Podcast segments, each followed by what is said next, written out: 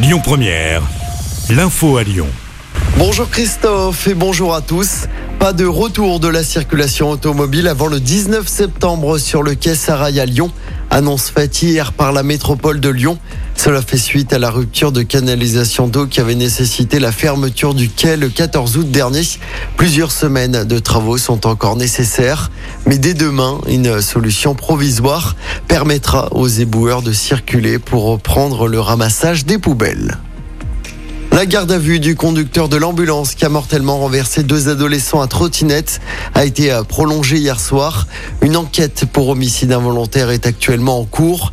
Les analyses toxicologiques du conducteur sont revenues négatives.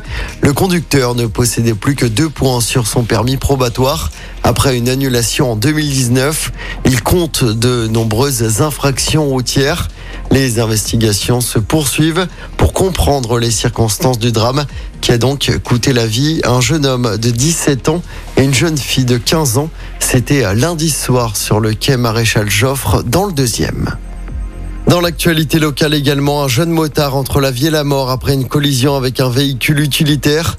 L'accident s'est produit hier en début de soirée à Saint-Clément sur Valsaune dans le département. Le conducteur du deux roues âgé d'une vingtaine d'années a été héliporté vers un hôpital lyonnais. L'automobiliste n'a lui pas été blessé. Une enquête a été ouverte pour déterminer les circonstances de l'accident. Une marche de solidarité avec les Ukrainiens ce soir à Lyon. Le rendez-vous est donné à 18h sur la place des terreaux alors que l'invasion russe a débuté il y a six mois jour pour jour. À Lyon, les manifestants doivent rejoindre la place Bellecour ce soir. Et puis c'est le coup d'envoi du festival Woodstower au parc de Miribel-Jonage aujourd'hui. Le festival va durer jusqu'à dimanche. Au programme des concerts, des spectacles, mais également des activités autour de l'environnement. On vous a mis le programme complet sur notre site internet et notre application. À noter que les TCL seront renforcés jusqu'à la fin de la semaine pour desservir le grand parc de Miribel-Jonage afin d'assister à ce festival. Écoutez votre radio Lyon Première en direct sur l'application Lyon Première, lyonpremière.fr et bien sûr à Lyon sur 90.2 FM et en DAB+.